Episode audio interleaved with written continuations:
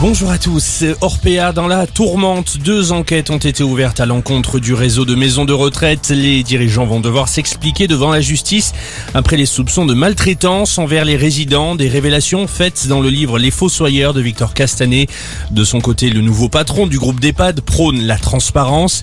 Il a également annoncé que plusieurs accusations étaient infondées.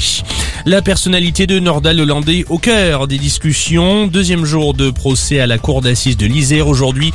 L'ancien maître chien est accusé du meurtre de la petite Maëlys, 8 ans, en 2017. Il risque la prison à vie. À la barre cet après-midi, le frère de Nordal Lelandais. Autre affaire, dans l'eau, d'une septuagénaire a retrouvé une valise contenant un fœtus ou un nouveau-né dans son jardin. Ça s'est passé mercredi dernier à Limoux. Plus d'informations sont à venir. Le pôle de l'instruction criminelle de Narbonne a été saisi. Dans le reste de l'actualité, plusieurs changements dans notre quotidien ce 1er février, comme à chaque début de mois. Tout d'abord la hausse du prix du tabac, mais également de l'électricité, plus 4% en moyenne pour cette énergie. Le placement préféré des Français, le livret A, voit son taux doubler. Il est désormais de 1%.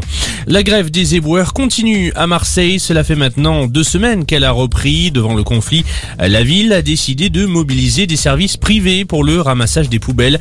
Ça doit normalement commencer aujourd'hui. La municipalité surveille de très près, notamment les risques d'incendie, la hausse de la pollution.